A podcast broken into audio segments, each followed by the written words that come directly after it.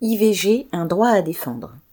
Mercredi 9 novembre, malgré le refus du Sénat, les députés de l'Assemblée nationale ont validé une proposition de loi constitutionnelle stipulant, guillemets, nulle femme ne peut être privée du droit à l'interruption volontaire de grossesse, IVG entre parenthèses, les guillemets.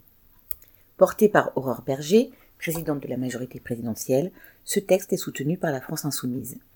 Il sera examiné dans la semaine du 28 novembre. Ses partisans veulent ainsi protéger le droit à l'IVG menacés aux États-Unis et dans les pays européens comme la Pologne, la Hongrie ou l'Italie.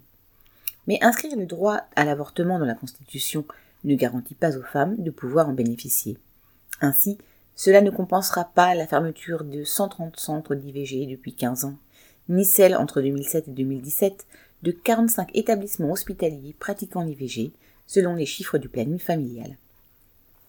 Aux difficultés matérielles s'ajoutent les difficultés morales nombre de médecins refusant de pratiquer des IVG. D'après un rapport parlementaire, les plus lésées sont les femmes habitant dans les zones rurales à cause des délais et des trajets qui s'allongent considérablement. Malgré ses limites, cette proposition de loi gêne les députés de droite et d'extrême droite. Dès le 9 novembre, la députée LR Virginie Duby-Muller a proposé d'inscrire aussi dans la Constitution, ouvrez les guillemets, le respect de tout être humain dès le commencement de la vie, fermez les guillemets. Le 13 novembre, Le Pen a fini par se dire opposé à la constitutionnalisation du droit à l'IVG au prétexte qu'il ne serait pas en danger en France.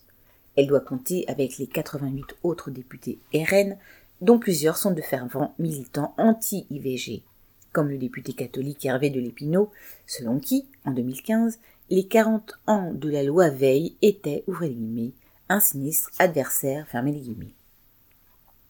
Trois d'entre eux, également eurodéputés, ont voté en juin 2021 au Parlement européen contre une résolution condamnant l'interdiction du droit à l'IVG en Pologne. Quant à Le Pen, en 2012, elle demandait le déremboursement de l'IVG par la sécurité sociale et évoquait de prétendus avortements de confort. Le droit élémentaire à interrompre une grossesse non désirée a été conquis de haute lutte au terme du long combat de plusieurs générations de femmes. Qu'il soit inscrit ou non dans la Constitution, le combat pour le défendre et le faire respecter reste à mener. Julie Lemay.